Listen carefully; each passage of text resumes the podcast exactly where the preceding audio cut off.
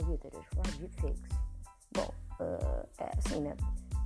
Os grandes lances das deepfakes, que são basicamente vídeos em que você consegue pegar o corpo de uma pessoa e colocar o rosto de outra.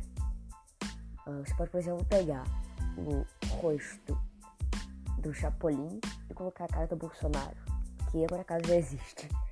Um, um vídeo do Bruno Sartori, né? E, bom,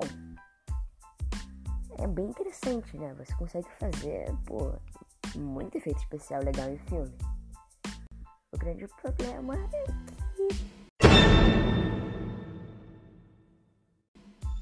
a galera pode acabar usando isso pra fazer fake news, que é uma coisa meio ruim. É.